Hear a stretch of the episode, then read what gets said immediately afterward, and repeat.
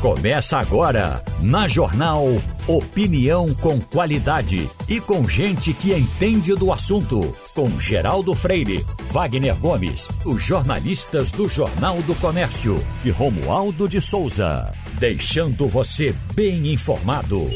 Passando a Limpo. Eita, Passando a Limpo está começando. Tem Ivanildo Sampaio, tem Maurício Randes e tem Wagner Gomes. Mas, Ivanildo, esse, esse rombo de lojas americanas, eu fico pensando, puxa vida, americanas fecha o balanço com um rombo de 20 bilhões de reais. O presidente da empresa já pediu para ir embora. E quem é que aguenta um rombo de 20 bilhões? Bom dia, Geraldo. É realmente um negócio surpreendente. Uhum. Eu nunca escutei no noticiário, no, ou, ou li no noticiário político nacional que as americanas estivessem em crise. Uhum. Nunca ouvi falar de uma crise nas americanas. Pelo contrário, era uma cadeia de lojas com credibilidade no mercado, não é aparentemente muito segura. E é um mistério o que é que está acontecendo. Realmente é dinheiro perdido demais para você ficar sem saber como foi, como foi que isso aconteceu. Não é porque. Talvez isso... Fernando Castilho possa conversar com você depois uhum. e ele tem informações mais antigas, né? do que vinha acontecendo lá, porque isso não foi do dia para a noite. Um buraco desse tamanho não acontece em 24 horas. É verdade. É, é, Wagner, isso vai mexer com, com as bolsas hoje, alguma coisa parecida? Não? Mexe com as ações das americanas, né, Geraldo? Na verdade, hoje não sei se vai mexer. Geralmente o mercado se antecipa. A notícia, quando aparece, o mercado já está sabendo antes, geralmente no dia anterior. Então, as ações da, da, da, das americanas eh, devem ter oscilado. Eu não acompanhei esses dias o, o mercado, mas geralmente isso gera um impacto muito grande. Isso sempre no dia anterior. Quando a notícia aparece, o, estrago já foi feito no mercado. Mas aí nas ações das americanas, né? Não no mercado como um todo, até porque o peso das americanas é muito pequeno no mercado como um todo. A gente ontem fez aqui um debate com comerciantes, até em homenagem ao, ao, aos comerciantes, porque é uma das profissões mais importantes, uma, é, é, é, um dos segmentos mais importantes do mundo, né? Eu até estava lembrando que Maomé era comerciante e uhum. dos bons, é. né? Então, veja, uh, uh, uh, mas a gente começou aqui a ler uma relação de grandes lojas que, que, de, que se perderam. Se, se, a gente fechar os olhos assim e ficar pensando, de repente você Tá vendo ela tão bem, daqui a pouco esse, esse Ricardo Eletro e não sei o quê, mais uma loja aqui, mais outra ali, mas daqui a pouco rrr, vem de trás para frente, é um negócio doido, né? Rapaz, é, isso é muito comum, né, Geraldo? Por incrível eu, eu que um, pareça. Eu, mas o que eu queria dizer é, é que eu vi um, um, um, sabichão desse aí de investimentos, dizendo que quando você fosse investir em, em empresas comerciais, você fosse com muito cuidado, porque é onde mais acontece esse tipo Olha, nós tivemos, já que você tocou em bolsa também, nós tivemos um fenômeno na bolsa nos últimos anos chamado é, é, Magazine Luiza, Magalu, né? Disparou, disparou, de repente encolheu. Uhum. Então, como é que está a saúde do Magazine Luiza hoje? A gente tem que primeiro consultar para saber de fato como é que está a situação. Então, isso é muito comum. Você é, é, lembrou muito bem de grandes marcas, grandes uhum. lojas. Aqui nós tivemos, por exemplo, no Brasil, não só aqui no Recife, mas a presença da Mesbla, uhum. né, que desapareceu. E, e, a gente sabe o histórico de comerciantes que crescem, né, quebram, inventam outro negócio, cresce de novo, quebra. Uhum. Então, é, tem aí uma questão administrativa, claro, e tem questão de mercado também, né? Concorrência e tal. Tem muitos fatores envolvidos, não é um fator só. Agora, eu realmente fico, curioso para ver como é que se perde 20 bilhões. Uhum. É, mas tem que ver em que universo, né? Uhum. Em que universo essa perda ocorreu de 20 bilhões de reais, né? Em que uhum. tempo, uh, qual o faturamento, enfim, são vários fatores, né? O, o, valor em si não quer dizer muita coisa. Agora, uh, uh, doutor Maurício Andes, hoje nós estamos esperando também o pacote de Haddad para se somar a outras coisas que possam que possam aparecer daqui para frente. Qual a sua expectativa? Tem alguma informação privilegiada aí dos seus esconderijos sobre o que Haddad vai nos dizer? Ele está muito firme, né, Geraldo, de cumprir o que foi o registro dele na passagem pela Prefeitura de São Paulo. Ele deixou as finanças municipais da capital do estado dele equilibradas. Uhum. E ele tem a consciência, né, tanto em conversas com a imprensa, como em conversas mais reservadas, ele tem dito sempre que a gestão dele vai ter responsabilidade fiscal. Para ter responsabilidade fiscal, precisa de duas coisas: o equilíbrio do orçamento nacional e, segundo lugar, a substituição daquela regra do teto de gastos, que foi praticamente desmoralizada no governo anterior e que vai ser substituída. A própria PEC que o Congresso Nacional aprovou para a transição já sinalizou que vai precisar ter uma nova regra de contenção do crescimento da despesa pública.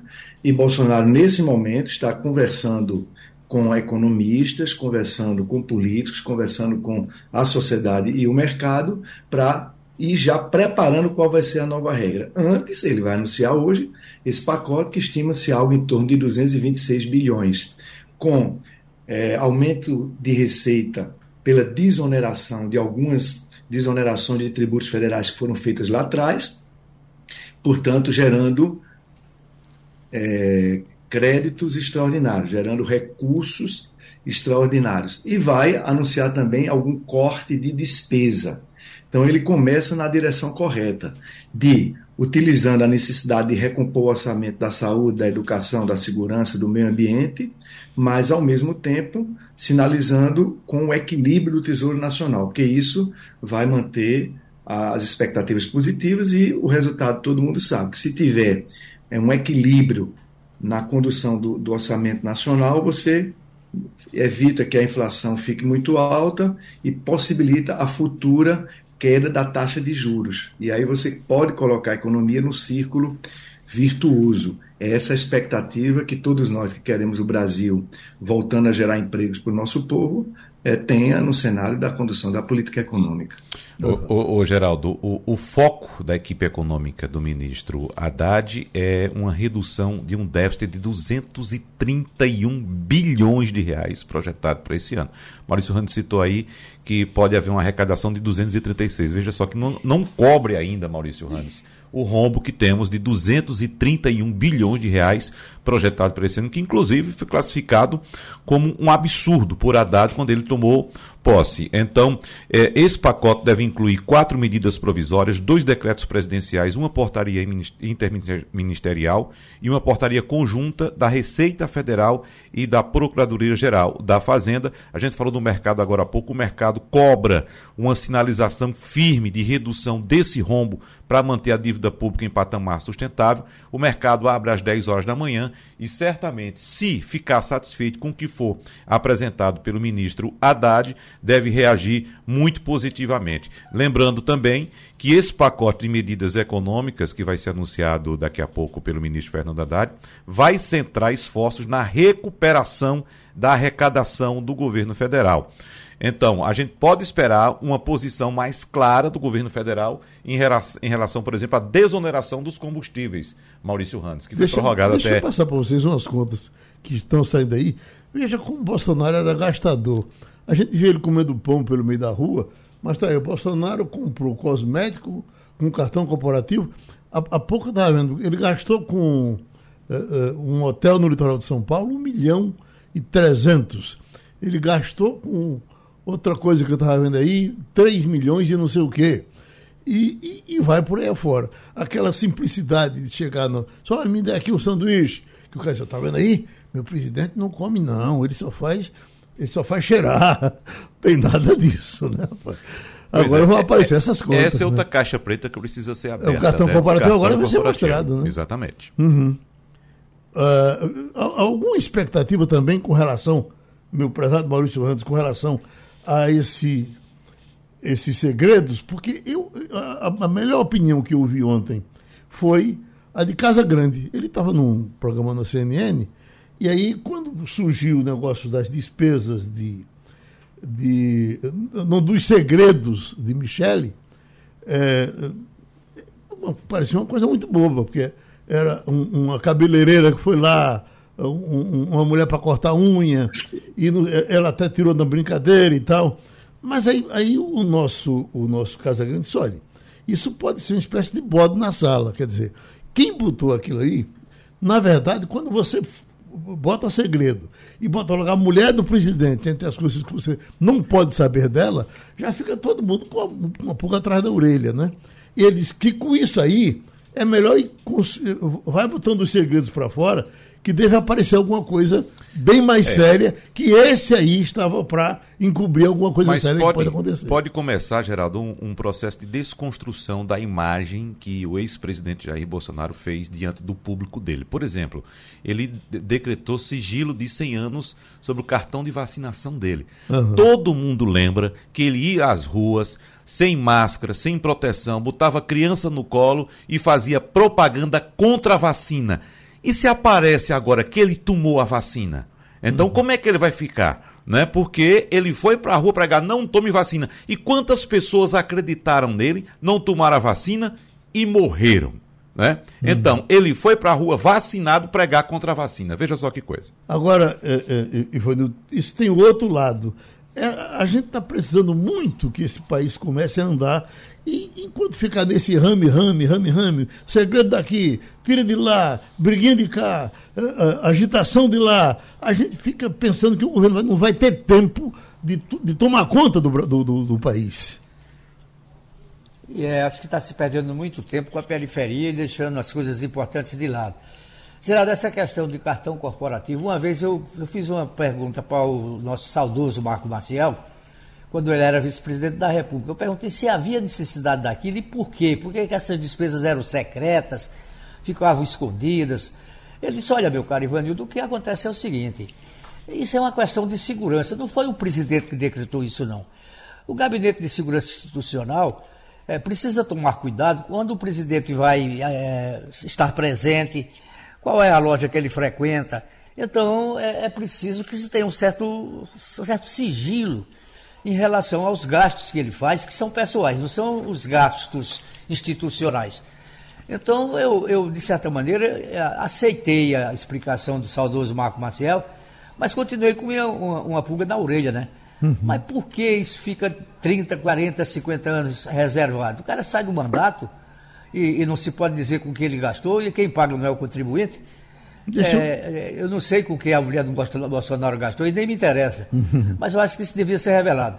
Eu queria correr aqui em cima de, de, do nosso João Vitor Murim, porque, João Vitor, eu, esse, eu, eu, eu, gosto muito da Copinha.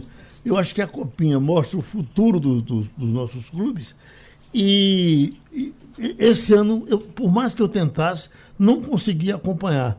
Aí eu queria que você com, com, certa rapidez, nos dissesse em que situação nós estamos na Copinha. Entramos nela com quatro clubes, não foi? Verdade, Geraldo. Bom dia para você, bom dia para todo mundo que nos acompanha aqui no Passando Olimpo. Bom, estamos com duas equipes que passaram de fase: o Retrô, que é um clube empresa aqui de Pernambuco, e o Esporte. Uhum. Curiosamente, são as duas equipes das quatro que participaram que mais investem na base como consequência mais rápida, tiveram bons resultados. Isso não é uma regra, né? Não é porque uhum. você investe mais que você vai ter bons resultados. Mas, pelo menos nesta edição da Copinha, Retro e Esporte avançaram de fase. O Esporte ganhou dois dos três jogos, empatou o outro. O Esporte não tomou um gol ainda na Copinha. Já o Retro, ele conseguiu fazer quatro pontos. Ele teve uma vitória, uma derrota para o time mais forte do grupo, que é o América Mineiro, uma das melhores bases do país, e empatou com a Ponte Preta. Então, Náutico e Santa Cruz já retornaram. O Náutico perdeu os três jogos. Foi considerado uma campanha realmente das piores da história do Náutico na competição. E o Santa perdeu dois dos três jogos. Na história dos nossos clubes, até quando tiveram boas apresentações, eh, na Copa o Esporte, inclusive, teve um período que enganchou, a gente até estava com a esperança de que ele conseguisse chegar à final. Ele chegou perto, mas não chegou para decidir a final. Aí eu lhe pergunto, a nós revelamos, a, a Copinha deu algum jogador importante para os nossos times aqui? Veja, Geraldo, o que os clubes estão fazendo é levando alguns atletas que estavam treinando no profissional. Como, por exemplo, o esporte tem Riquelme, que é um atleta que já vinha treinando no profissional, mas foi artilheiro em todas as categorias de base do esporte, sub-15, sub-17 e agora está no sub-20 e também no profissional. Juan Xavier também estava treinando no profissional na pré-temporada. Lucas André também estava treinando no profissional. Isso significa dizer, Geraldo, que esses atletas já vinham sendo monitorados na base e serão utilizados esse ano. E hum. foram utilizados na copinha para ganhar ritmo de jogo, para ganhar esse, essa questão de experiência, de competitividade e quando voltarem da copinha serão integrados ao grupo profissional. Eu acho que ficaram duas lições para o Santa e para o Náutico investir mais na base, até pela situação que os dois estão, né? Uhum. Um na série C e um na série D, sem receita, sem cota de TV, precisam investir na casa, né? Colocar jogadores daqui para ter um custo menor. E os times esporte e retrô que passaram de fase, fica uma lição de que eles têm potencial na base para que se utilize mais esses atletas no time profissional. Então, um abraço para você, porque já chegou Castilho, que diz que tem as informações sobre o, o rombo das lojas americanas. Caiu? Opa, caiu a ligação. Diga alguma coisa aqui enquanto a gente retoma a. a... Ah, Castilho? Não, você. Que Castilho a gente está tá voltando, está tá correndo atrás dele que a linha caiu. Então vamos falar mais um pouco de economia enquanto Castilho é, entra, Geraldo, porque saiu também um levantamento de, de, de inflação uh, no final do dia de ontem, apontando que a inflação oficial do Brasil acumulou alta de 27% ao longo do mandato de Jair Bolsonaro de 2019 a 2022 segundo dados do IPCA. Então, esse é o maior avanço dos preços desde o primeiro governo Dilma, ou seja, uhum. desde o primeiro mandato de Dilma. A inflação chegou a 27,03% no acumulado de 2011 a 2014, os quatro anos iniciais de Dilma. E agora uh, nós tivemos 26,93%. Então, a, a, maior foi a de Dilma, mas veja que é muito próximo, 27,03% de Dilma contra 26,93% de Jair Bolsonaro. Então houve uma queda durante o governo de Michel Temer e novamente a inflação voltou a subir agora. Então, Castilho, o que foi que aconteceu? Como foi que as lojas americanas conseguiram perder 20 bilhões de reais? Bom dia, Geraldo. Bom dia, amigos da bancada. Bom dia, ouvinte. Olha, essa coisa vai ser explicada ainda ao longo do dia. Ontem, o presidente da empresa, que é o Sérgio Rial, que foi presidente do Banco Santander, se apressou em publicar um comunicado de um fato relevante. E aí o mercado foi atrás e diz o seguinte: tem um lançamento contábil de 20 bilhões. E aí a questão é, como é que você explica que de repente não está aí 20 bilhões né, um passivo desse tamanho, ou seja, um, uma bronca que tinha a pagar e sair. Só para você ter uma ideia, o ano passado, o, passivo, o ativo da Americana era 43 bilhões. Ela faturou 24. Uhum. Né? Então, só para ter uma ideia, o, o, o prejuízo seria quase 4 bilhões a menos do que tudo que ela faturou né, é, é como é que se diz, é, no ano. Agora, o que é que está se preocupando por aí? É o seguinte, é que houve um endividamento muito grande da empresa. Então, a empresa, para crescer, tomou dinheiro emprestado, é, é, fez uma série de ações, que a americana, Geraldo, não é aquela americana que a gente conhece, não. Uhum. A americana é um resultado de uma fusão de duas empresas, que era Americanas SA, lojas americanas, e uma empresa de venda de internet, a B2W. Então, o problema é essa coisa aí. É um negócio muito grande e vai, e se for verdade isso aí, é, a, a, pergunta é, onde está 20 bilhões? Esses 20 bilhões são dívidas, não são receitas.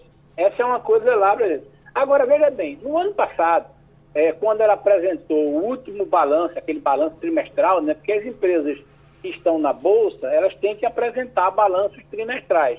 Ela já tinha resultado é, é, tinha tido um lucro em, em, em, junho, em setembro entrou um prejuízo de 211 milhões. E aí a receita caiu, é, é, como é que chama? Ela disse até que era o cenário macroeconômico, o volume bruto de mercadoria é, é, foi menor, né? e que da categoria eletrônica ela teve uma queda de 20%. Veja bem, a americana vendia muito. E no final das contas já dava um sinal foi quando foi contratado o Sérgio Rial.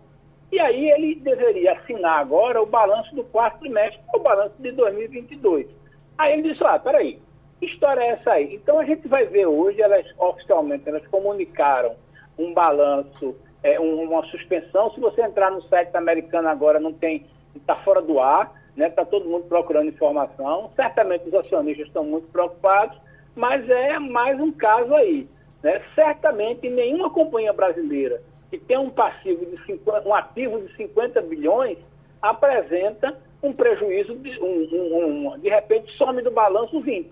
Uhum. Alguma coisa está errada.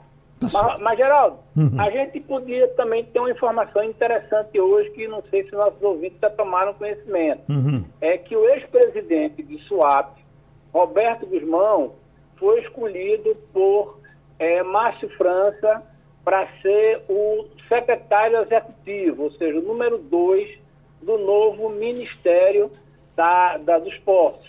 Né? O cargo de secretário executivo, é, para o nosso ouvinte entender, é o cara que toca o expediente, é o cara que, que funciona a pasta. E Roberto Guzmão, que saiu, que teve no porto do Recife, no porto de Suape, né, vai ser o número dois.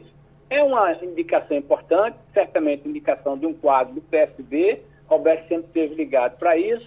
Já foi diretor da URB né, e depois tinha saído da URB e foi para a SUAP. Uhum. Essa é uma informação interessante que, pelo menos, está é, tá sendo comemorada, é, porque é uma. uma Roberto, né, Roberto tinha muita ligação com o Eduardo, né, mas é, sempre foi visto como um técnico. E as pessoas dizem que é é, o estilo dele é aquele estilo meio, meio, meio, meio é, trator, né? E que fez importantes conquistas no Porto de Suape, inclusive aquela negociação do terminal de uso privado com a Maersk, aquela história da, da refinaria, a da, do ramal da, da, da, da, da ferrovia e uma negociação de uma bronca que Suape tinha com a, com a dragagem do porto, que ele viabilizou recentemente agora e SWAP vai concluir a dragagem final.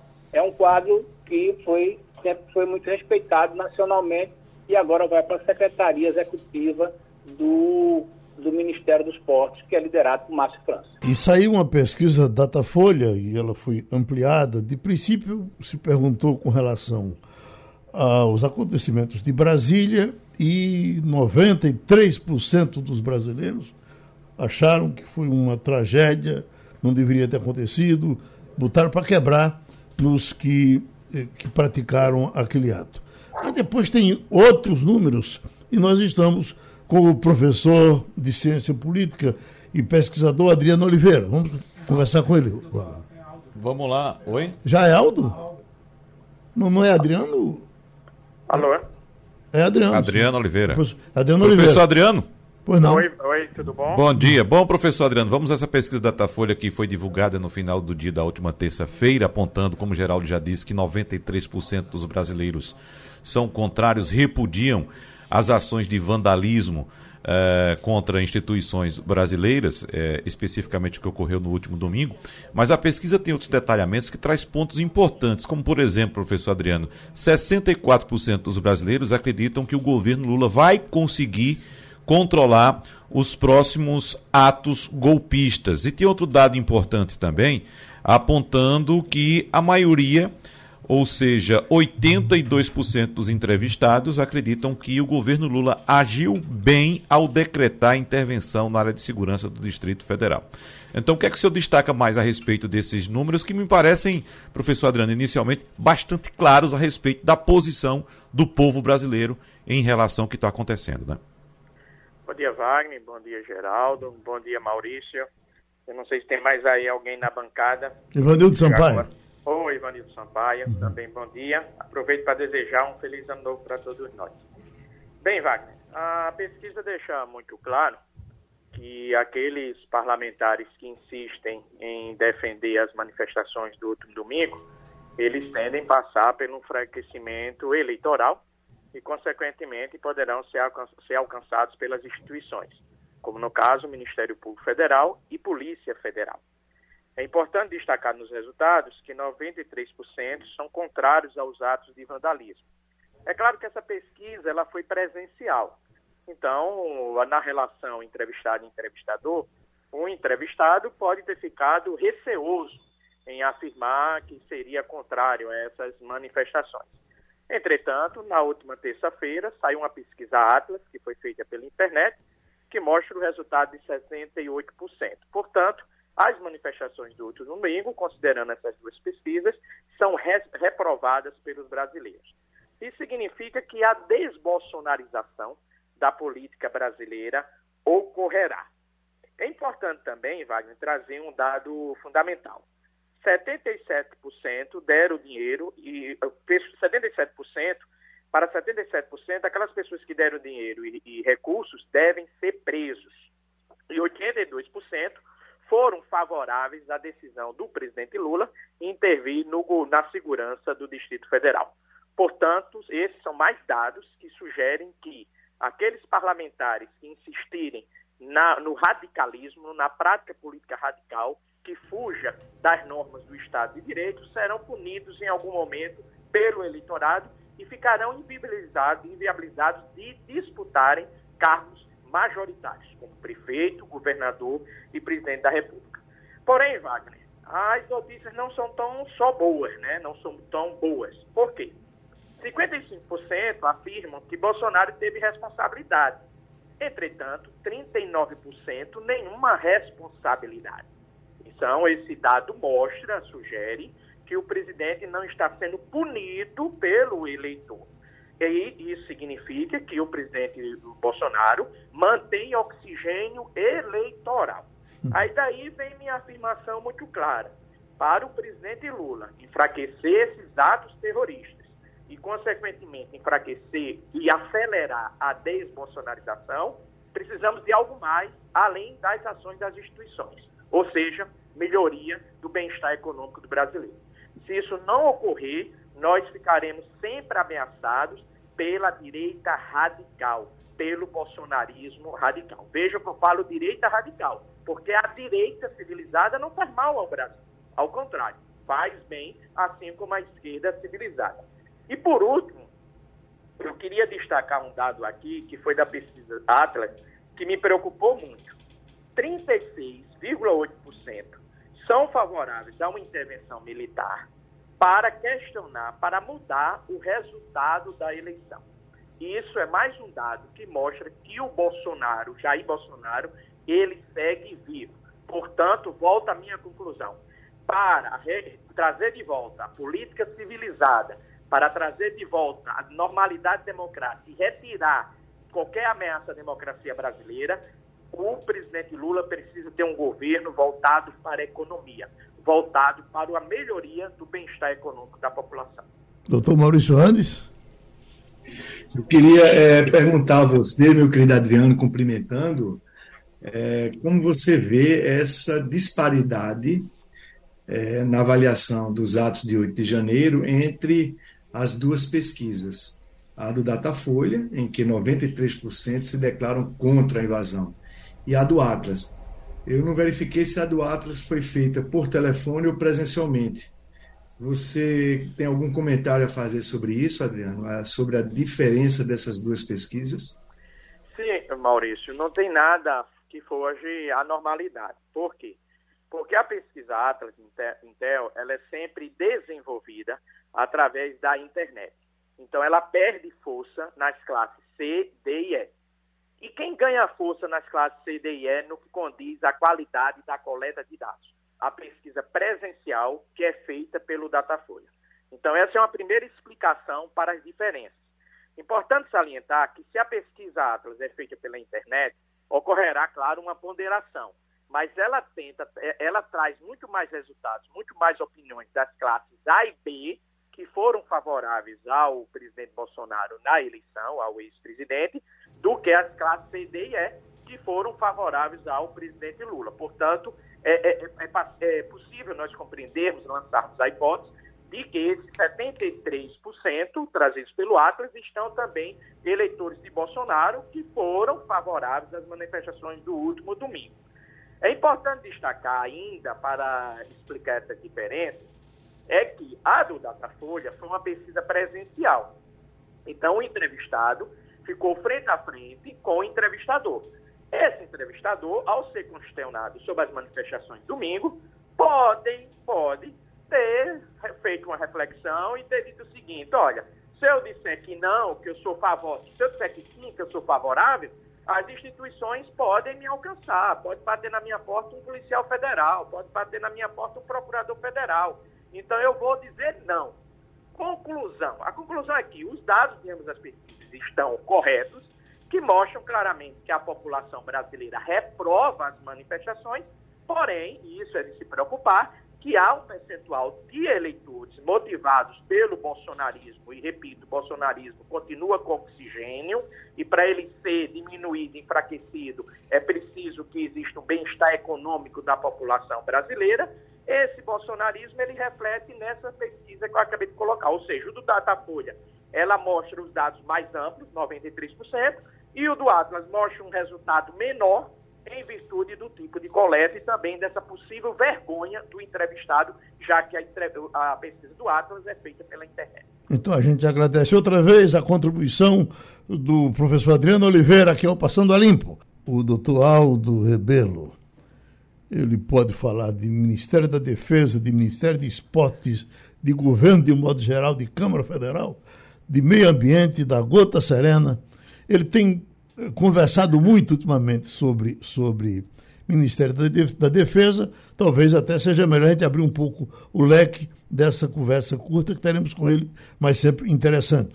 E aí, para matar logo sua saudade, eu boto o nosso Maurício Randes para começar a conversa. Um prazer ouvi-lo, meu eterno presidente. Aldo Rebelo foi presidente da Câmara, Geraldo, quando eu era deputado. E foi um excelente presidente, depois um excelente ministro da Defesa. Eu queria te perguntar, Aldo, é, sobre esse debate né, que agora mesmo no primeira página a Rádio Jornal repercutiu, é que para uns os atos praticados em 8 de janeiro em Brasília foram atos de terrorismo. Para outros, entre os quais eu me incluo, juridicamente não há definição de ato de terrorismo para o que eles praticaram. O que eles praticaram foi a tentativa de abolição violenta é, do Estado Democrático e a tentativa de mudança, de derrubada do governo, que são crimes do artigo 359L e do artigo 359M. Por quê? Porque no artigo da lei do terrorismo, o artigo 2 está se exigindo a conduta de, tipificada na lei do terrorismo, que é a lei 13.260, exige exatamente o elemento subjetivo de que os atos violentos sejam praticados por razões de xenofobia, discriminação ou preconceito de raça, cor, etnia e religião. E também quando tiver a finalidade de provocar o terror social generalizado. Então, muitos, é, do ponto de vista técnico, entre os quais eu me incluo, consideram que esta definição de terrorismo do artigo 2 não se aplica aos é, invasores do, dos três poderes no domingo. Mas aqueles dois outros dispositivos que permitem o enquadramento com penas que vão até oito anos de reclusão, e são cumulativas, com crime de citação, fazem com que é, eles sejam bem enquadrados.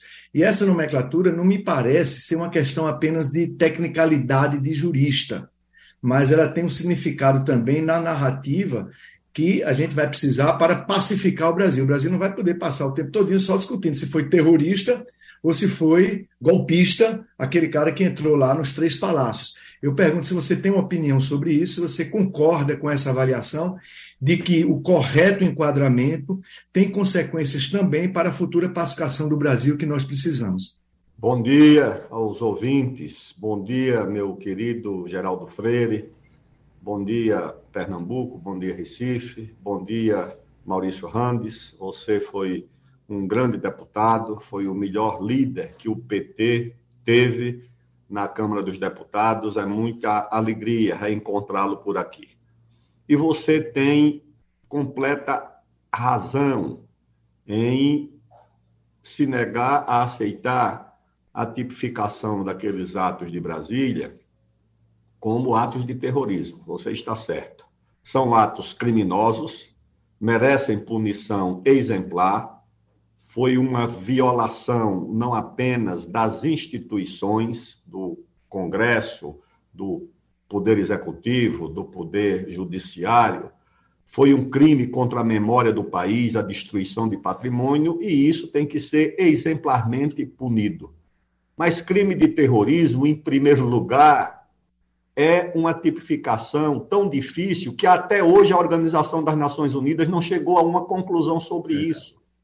E quando eu era ministro do esporte, nós tínhamos que tomar providências para prevenir possíveis atentados contra delegações, porque a Copa do Mundo recebeu a delegação dos Estados Unidos, do, do Irã, da Inglaterra, da Rússia, da França, todas elas possíveis alvos desses grupos extremistas.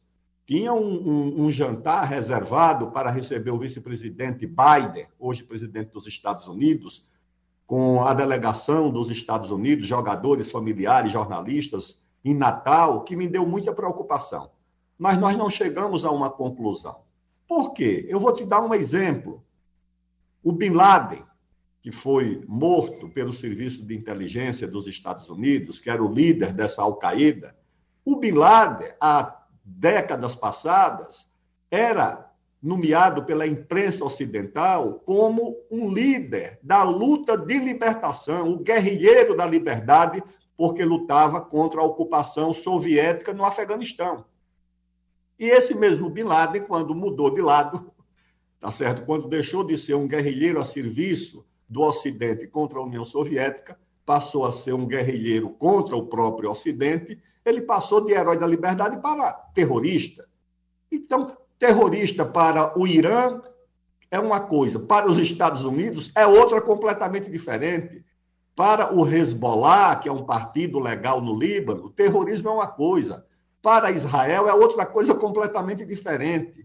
Então, é muito difícil o mundo chegar a um conceito do que é terrorismo e o Brasil quer, de qualquer forma, abraçar esse conceito que vai abraçado ter universalidade, que esse é que é o problema. Você não pode ter relativismo na lei, na justiça, você não pode ter relativismo. O que vale para A, vale para B. Então, eu acho que é melhor qualificar os crimes que aconteceram em Brasília, que foram graves, que devem ser punidos exemplarmente, mas essa questão de terrorismo, eu acho que é muito cedo para o Brasil se antecipar à Organização das Nações Unidas, de estabelecer um conceito que o mundo mesmo não aceita, porque ele é muito complicado.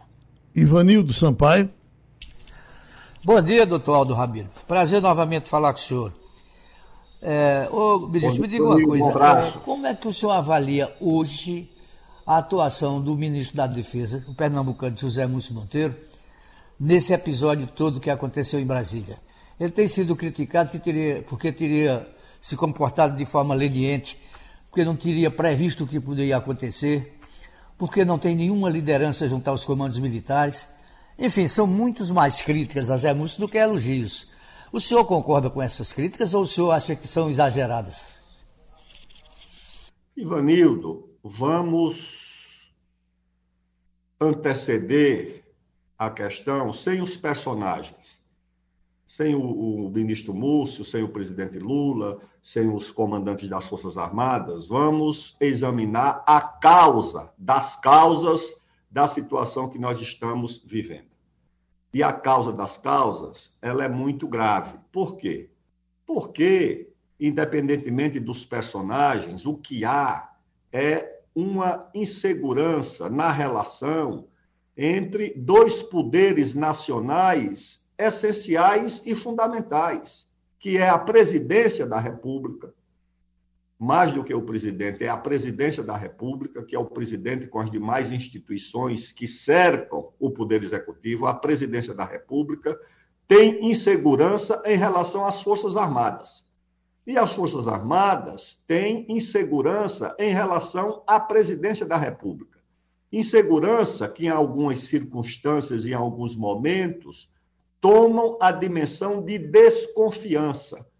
Ora, se você tem as duas instituições fundamentais ao lado do Congresso, do Judiciário, que são as Forças Armadas e a Presidência da República, numa situação de insegurança, uma em relação à outra, o poder nacional como poder, ele fica fragilizado, não só para o exercício das suas funções internas, como também para posicionar o Brasil na geopolítica mundial.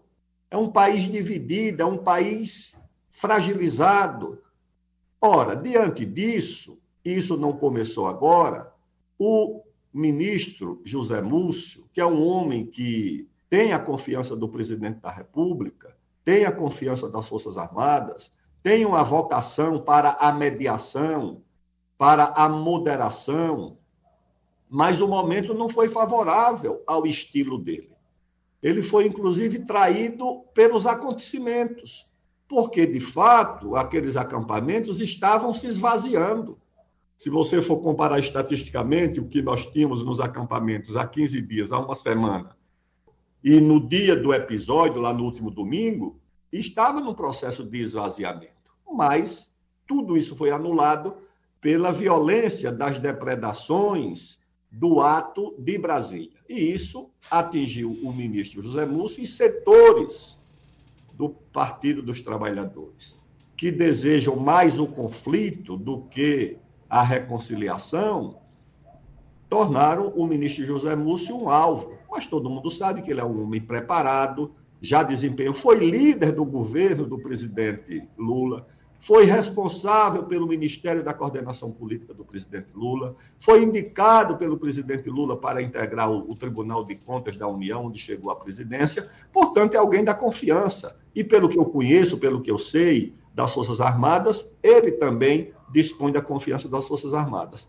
Agora, quando há uma predisposição para o conflito, personalidades como a do ministro Zé Múcio geralmente vão ser é, atacadas, vão se fazer reparos à atuação dele, mas eu acho que ele não tem responsabilidade é, nesse processo. As responsabilidades podem ser apuradas, é claro que há, não sei se por negligência, por cumplicidade, por omissão, na área de inteligência, por exemplo, que é quem forma as, as forças de segurança as providências adequadas, a mobilização que deve ser feita, Essas áreas é, não foram mobilizadas, eu acho que por falha nesse setor da, da inteligência, que precisa é, explicar por que é que não informou ao Distrito Federal, à Secretaria de Segurança do Distrito Federal, o estado da arte dessas mobilizações que saíram de perto, de São Paulo, Minas, Mato Grosso, para se dirigir a Brasília. Wagner Gomes.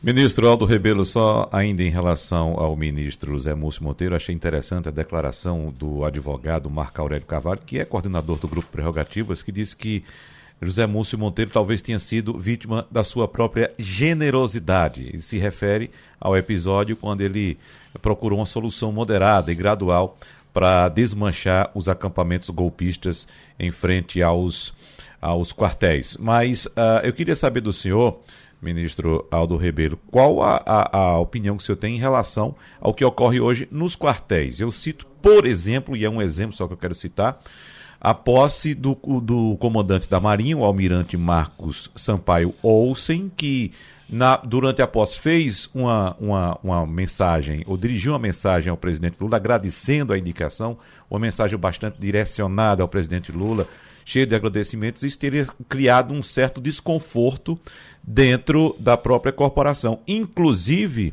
o almirante Almir Garnier, uh, uh, o almirante uh, Olsen, faltou a posse do seu substituto, o almirante Marco Sampaio Olsen, né? então, eu queria saber do senhor se essa é politização das Forças Armadas pode ser considerada hoje explícita, se há de fato essa divisão hoje nas Forças Armadas, ministro.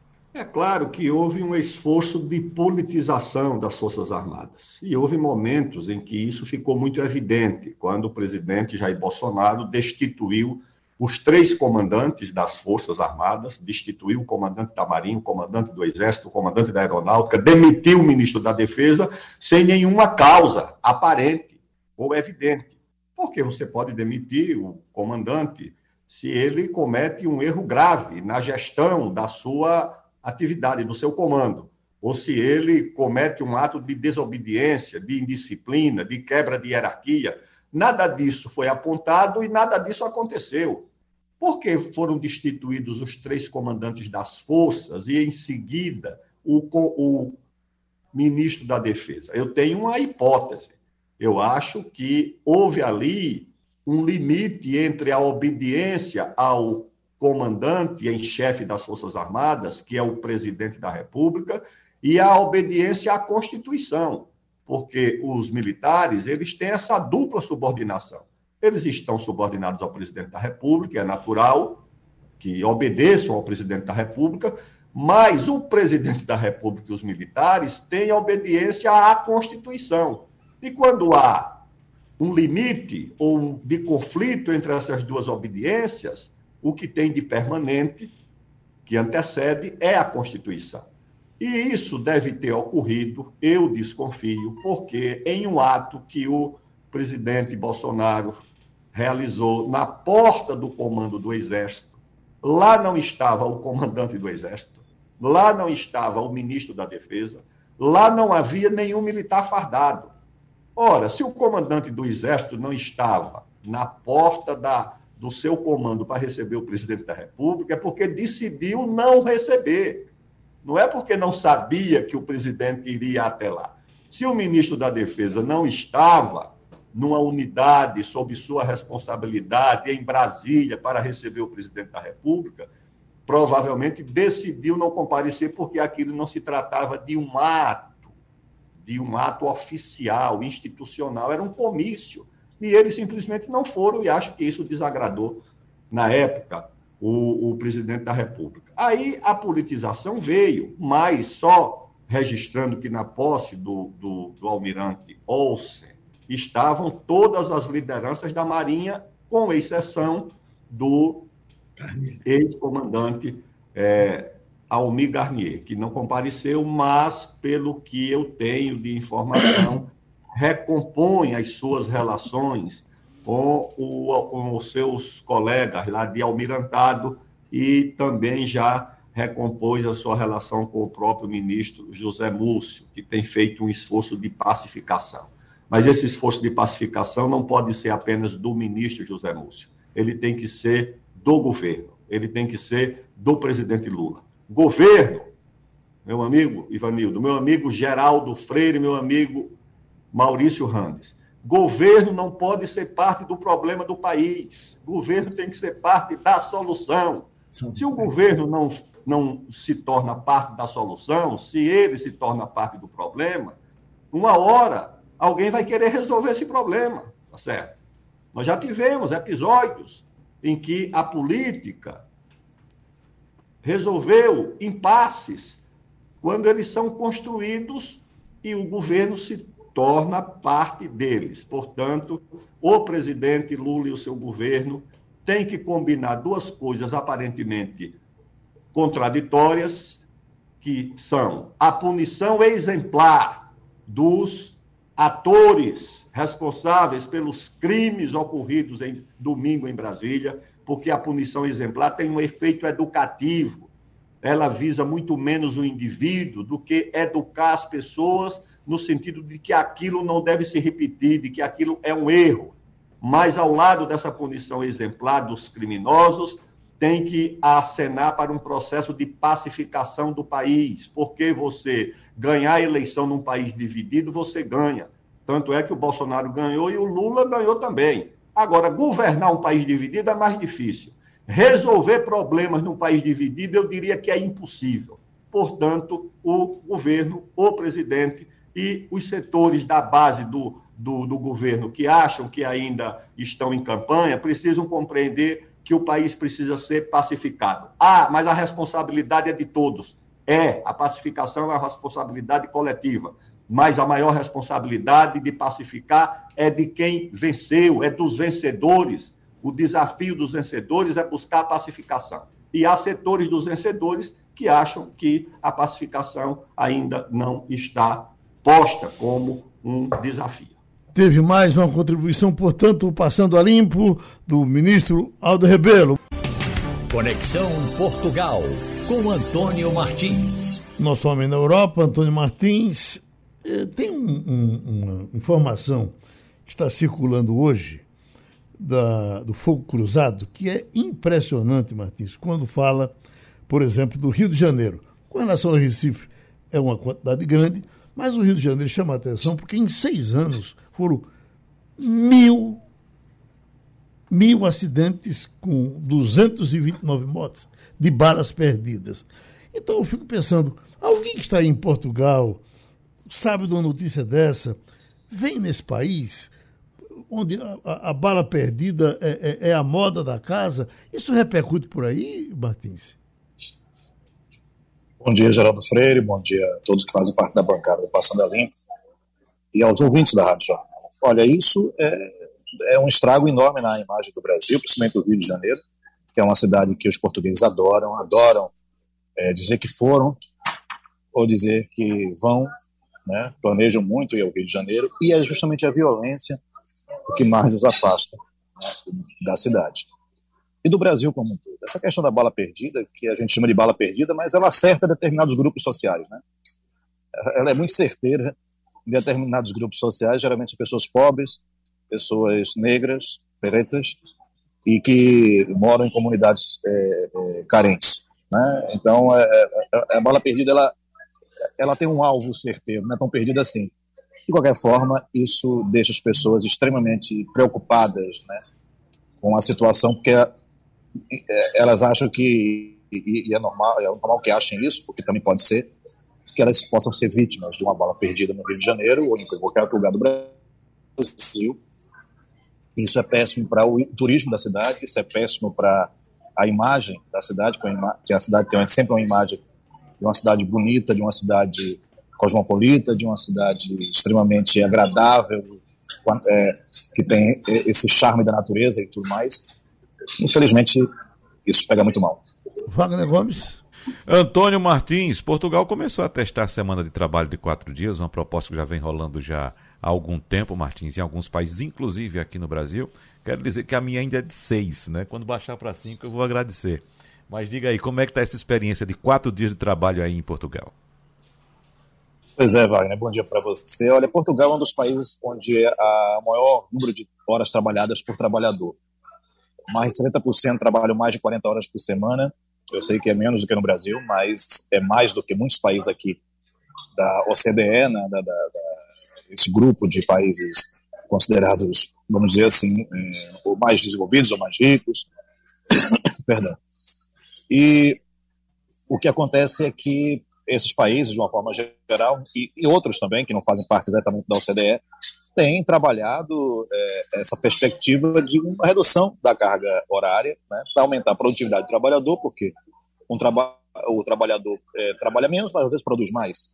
Né, e também melhorar a questão da, da do lazer, do equilíbrio, né, da, do lazer com o trabalho. Depois da pandemia, isso ficou muito é, em voga por conta do estresse que causou nas pessoas, né, por esse período de confinamento, enfim, as pessoas trabalhando em casa e, sem conseguir dividir direito o que era casa, o que era trabalho e por, longas horas. Então começou esse projeto, que foi aprovado no ano passado, cerca de 30 empresas é, aderiram. É uma pesquisa, na realidade, então essas empresas vão propor seus funcionários, elas foram voluntárias, né? proposto aos funcionários a semana de, 40, de quatro dias, é, com desconto é, das horas traba não trabalhadas, né, mas não desconto financeiro. Ou seja, elas vão trabalhar menos, vão trabalhar quatro dias, a quantidade normal de horas por dia, né, e vão, vão receber a mesma coisa. O governo tem cerca de 350 milhões de euros nesse projeto, porque é uma pesquisa do, feita uma universidade britânica, a Universidade de Londres, um dos colleges da Universidade de Londres, e também porque é para financiar uma parte das perdas que, que, porventura, essas empresas venham a ter com a redução da carga horária desse, desse funcionário. A ideia é mapear isso e fazer esse estudo para avançar depois para o funcionalismo público. Né? E mais um passo, mais depois disso, mais um, uma pesquisa para saber se isso pode ser adotado é, de uma forma mais ampla para todas as empresas. Ivanildo Sampaio. Bom dia, Martins. É, ainda repercute aí em Portugal esse movimento golpista que ocorreu no Brasil nesse final, final de semana? Ou já dia, a imprensa já arrefeceu? Bom dia, Ivanildo. Olha, repercute muito ainda. Né? As TVs aqui, os jornais, mas principalmente as TVs, o tempo todo com comentaristas do Brasil que moram aqui e comentaristas que estão no Brasil, né, professores universitários, também daqui de Portugal, portugueses e tal, sempre analisando essa situação. Eles têm muito medo do que acontece, porque isso não é um movimento isolado, né? Isso é o, vamos lembrar que isso começou lá com Trump, né? Agora acontece no Brasil e tem muitos outros países que é, estão, como o Brasil já fez no passado e agora está pagando as consequências, flertando com o fascismo, né? E é, Portugal não é diferente, né? O partido mais à extrema direita aqui, Chega, que é muito ligado à família Bolsonaro e a Trump e tal, teve uma votação é, expressiva, né? Na, nas eleições parlamentares, foi, foi terceiro, segundo, terceiro lugar no, no, no representante deles, terceiro lugar na eleição para presidente. Então, assim, é algo que, que preocupa muito. Também é o caso da Itália, né? Uma primeira-ministra muito ligada à extrema-direita. O que aconteceu na Alemanha também, uma tentativa de golpe na Alemanha, de neo, neonazistas. Então, tudo isso é muito preocupante. Eles não deixam. O Brasil sempre é notícia aqui o tempo todo, não só nessas coisas ruins, mas nas coisas boas também. E, obviamente, que estão cobrindo muito, muito preocupados. O nosso abraço Antônio Martins. Siga aí na Europa, a gente chega a qualquer momento para conversar com você novamente. E terminou o Passando a Limpo. A Rádio Jornal apresentou opinião com qualidade e com gente que entende do assunto. Passando a Limpo.